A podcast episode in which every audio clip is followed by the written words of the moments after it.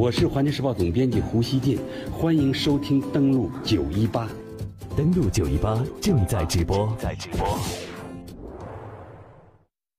接下来是登录九一八全球聚焦，欢迎继续收听收听。全球聚焦，我们接下来的时间呢，来关注一下环太军演。中国第三次获邀参加环太军演，今年的环太军演有哪些新的变化？中方参演科目是否会有新的突破？国防部表示呢，中方欢迎美国国防部长马蒂斯今年上半年访华，将会如何推动中美军方高层互动？接下来的时间，我们来详细解读。首先，我们来看一下中国国防部新闻发言人吴谦二十五号在例行记者会上证实，中方已经收到了美方邀请中方参加环太平洋二零一八军事演习。近期呢，中方派员参加了此次环太军演的中期计划会，就演习的具体事宜和美方进行协商。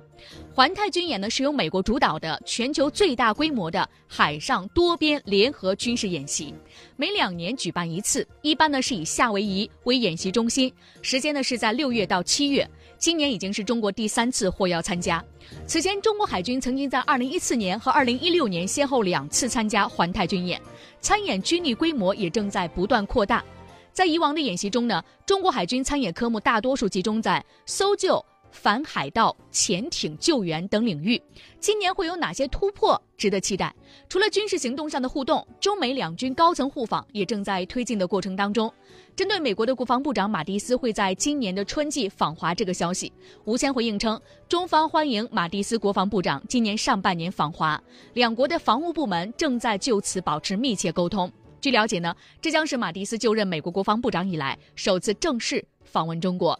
相关消息我们了解完，接下来我们来听详细分析。两年一度的环太军演就要举行了，二零一八的环太军演，中方也受邀参加。时事评论员滕建群认为，今年看点和亮点有两个方面，一个是具体科目的设定，另外是中国派出什么样的舰艇。美国不断邀请中国参加环太军演，就是想要了解中国军队的发展情况。我们来听他带来的分析。中国作为主要战略竞争对手，明确的表露它整个一国家安全战略和国防战略当中，上个月发表的国家战略战略报告，还有这个月发表的国防战略报告，实际上认为中国是现有的国际秩序的修正主义者，而且呢，要把中国、俄罗斯在内这些国家作为未来跟美国相互较量、进行战略竞争的这样一个对手。这样一个大的背景下呢，我想中美两军这种交流呢显得更加重要。毕竟呢，中国非常愿意跟美国发展这两军关系，因为两军关系也是两国关系的一个重要组成部分。呃，这种把中国作为对手、作为这个竞争者的这种看法，我觉得两方面看。一方面呢，确实美国对中国的发展感到非常焦虑；另外一方面呢，我觉得也不一定是坏事儿。有了这个竞争对手，对你的能力提高也是一种很好的促进。看见亮点呢，我觉得至少有两个方面。第一个呢，就是这个科目的设定；第二个方面呢，就是中国派出什么样的舰艇。实际上，美国对我们的关注是非常大。我觉得美国不断的要求我们参加。这种军事演习的一个重要目的，就是要了解中国军队发展的基本的情况。嗯，我们看到呢，这一次呢，已经是中国第三次参加环太军演了。去年，中国海军的总司令，呃，司令员沈金龙在会见美国太平洋舰队的司令福特的时候说呢，希望美方在环太军演2018的组织当中，对中国能够更加开放。以往美国在反潜、防空等传统的安全项目，好像呢，并不向中国开放。这次演习在具体科目上，会不会有可能有突破呢？军事专家曹卫东先生分析，沈金龙司令是希望美方摒弃冷战思维，今年演习会有变化，但不会是巨大的变化。我们来听他的分析和观察。因为我觉得中国首先是通过参加这样的演习呢，与各国的海军进行相互的学习，然后增信事宜，扩大我们的合作。通过这样的演习呢，共同的维护好地区的安全，共同的维护好海上通道的安全。那么，当然通过这样的演习，也可以使我们的人民海军啊，就是在这种演习中更显示出我们的公开透明以及我们的自信。解释中国的国防政策。那么，沈金龙司令员呢，在向美方呃就是会谈的时候，希望就是更加开放。实际上就是说，美方主导这个演习呢，不要再延续冷战的思维啊，再搞一些就是针对某些其他国家的这些行动，开放一些呢，有利于大家的相互的信任。那么在这种演习中呢，我觉得还会有一个循序渐进，因为这是我们第三次参加，前两次参加呢也是有推进的。呃，按照以往的规律呢，就是当你一个国家参加的次数多了以后，在这个指挥班子里边啊，就是这个导调这个班子里面应该有。中国的高级军官，这个呢有待于下一步的协商的时候来进行解决。我认为呢，今年的这个演习呢可能有一些变化，但是呢变化不会是一种翻天覆地的，会一种非常巨大的变化。嗯，二零一六年的第二次环太军演中，当时中方派出的是驱逐舰、护卫舰、远潜救生船、综合补给舰等等，当时从规模上来讲，仅仅是次于美国的。而时事评论员滕建群先生表示，这一次呢，我们规模上的变化和调整也要看两方商定的结果，但是中方呢会不断的加强在这方面的一系列的合作。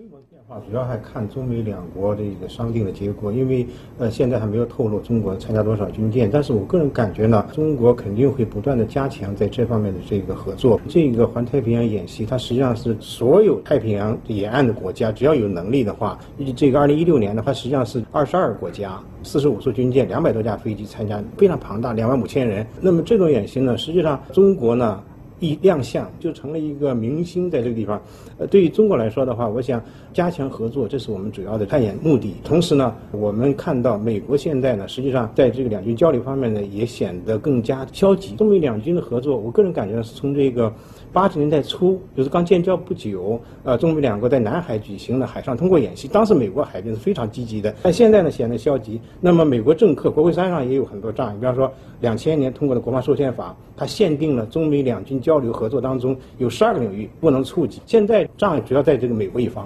嗯。其实我们看到呢，中国方面呢，在过去的很多年，我们在融入国际市场的过程当中，其实我们是付出了很多的努力，当然也承受了很多的一些委屈在。但是中国的国际化之路从来没有停止过，所以我们当然也期待二零一八年，在中国改革开放四十周年的时候呢，那么中国呢，能够从无限接近世界舞台的中央，能够真正走到世界舞台的中央，因为我们过去的每一步的艰难的步伐，都是为了成就那一天。其实我们看到呢，对于这样一个消息，有很多朋友这样问啊：美国政府为什么在渲染中国威胁的同时，还继续邀请中国参加环太军演呢？刚刚我们听到一个嘉宾的分析说呢，是想看到一下中国的军事实力。而军事专家曹卫东先生则分析称啊，这说明中国具有遏呃，美国具有遏制的一面，又希望有合作的一面。只要我们不产生对抗，有效管控我们的分歧，其实就可以了。我们来听他的分析。呃，我认为呢，这很正常，因为现在啊，我们看美国公布的这些国防安全战略报告，都把俄罗斯和中国作为一种挑战者，就是挑战了美国的利益，或者是在战略上是他的一个竞争的对手，他是这样一种看法。既然有这种看法，他就要宣传中国的威胁论，因为你是对他的一种威胁嘛，无论是挑战他的利益了，或者对他的有影响了，那这个他是要对你啊，就是进行渲染或者是遏制的啊。那么我们再看，在很多的重大的国际问题上，他又需要中国的合作，比如说我们在亚丁湾的这种联合护航的行动啊，啊，打击海盗的行动啊，维护这个航道通道安全呢，我们又需要合作，所以呢。这个又是美国邀请我们参加，比如说像环太军演呐，包括其他一些这个军事活动啊，就是多边或者是双边军事活动呢啊一些呃，所以呢，既有就是对你的遏制的一方面啊，另外呢也要有对你就是合作的一方面，所以它是双重性的。但是我们希望呢，通过这样的合作啊，就是我们有矛盾的看法或者不同的看法，就我们只要不产生对抗，我们有效的管控分歧就可以了。登录九一八，打开广播，追踪国际。打开广播，追踪国际。这里是正在为您直播的国际新闻栏目。登录九一八，欢迎朋友们继续锁定关注。每个午间在这档节目当中啊，我们希望朋友们能够听到很多的国际时事的发生，同时也能掌握着国际格局的变化。因为每一件事儿呢，都在使我们的呃刚刚发生的事情变成历史。其实每一件事也正在造就历史。对于我们来说呢，是在见证这一件又一件事情的产生。刚刚我们特别关注到呢，美国国防部长马蒂斯今年上半年又会对中国进行访问，应该是他就任国防部长以来的首次访问。而且呢，美国的国防部长四年来也是第一次访问中国。马蒂斯的到访对于中美包括一些分歧的管控有什么样的实质性的作用，引发了大家的一系列的思考。我们来听一下时事评论员滕建群先生所带来的分析。我觉得非常重要，因为从军方角度来讲的话，马蒂斯应该是美军的，尽管他现在已经退役了，作为一个文职最高官的话，对于特朗普他是一个最高的军事顾问，所以他的建议，那么从目前来说的话，实际上呃，包括这个美国的对外政策都是影响非常大的，所以现在你像美国国务院的话。他现在很多这个班子都没到位，包括负责亚太事务的，你像那个董云商，只是提名，但是没有经过国会的听证。那么现在整个一个美国的外交，不管是这个政治层面、经贸层面的，还是这个安全层面，都是由国防部，因为他现在有一个强大的呃安全团队，从这个麦克马斯特到国防部长马蒂斯，还有这个白宫办公室主任凯利，形成了一个铁三角，对于特朗普整个内政外交对影响非常大的。马蒂斯过来的话，我想还是延续了两军两国在这个安全领域合作的这样一个。大的合作趋势。好，军事专家曹卫东先生则是这样看待事儿。他说呢，马蒂斯访问呢，对于中美军方的高层互动和交往，也是一个非常重要的推动。通过高层的互访，可以扩大我们之间的合作，能够有效的管控分歧。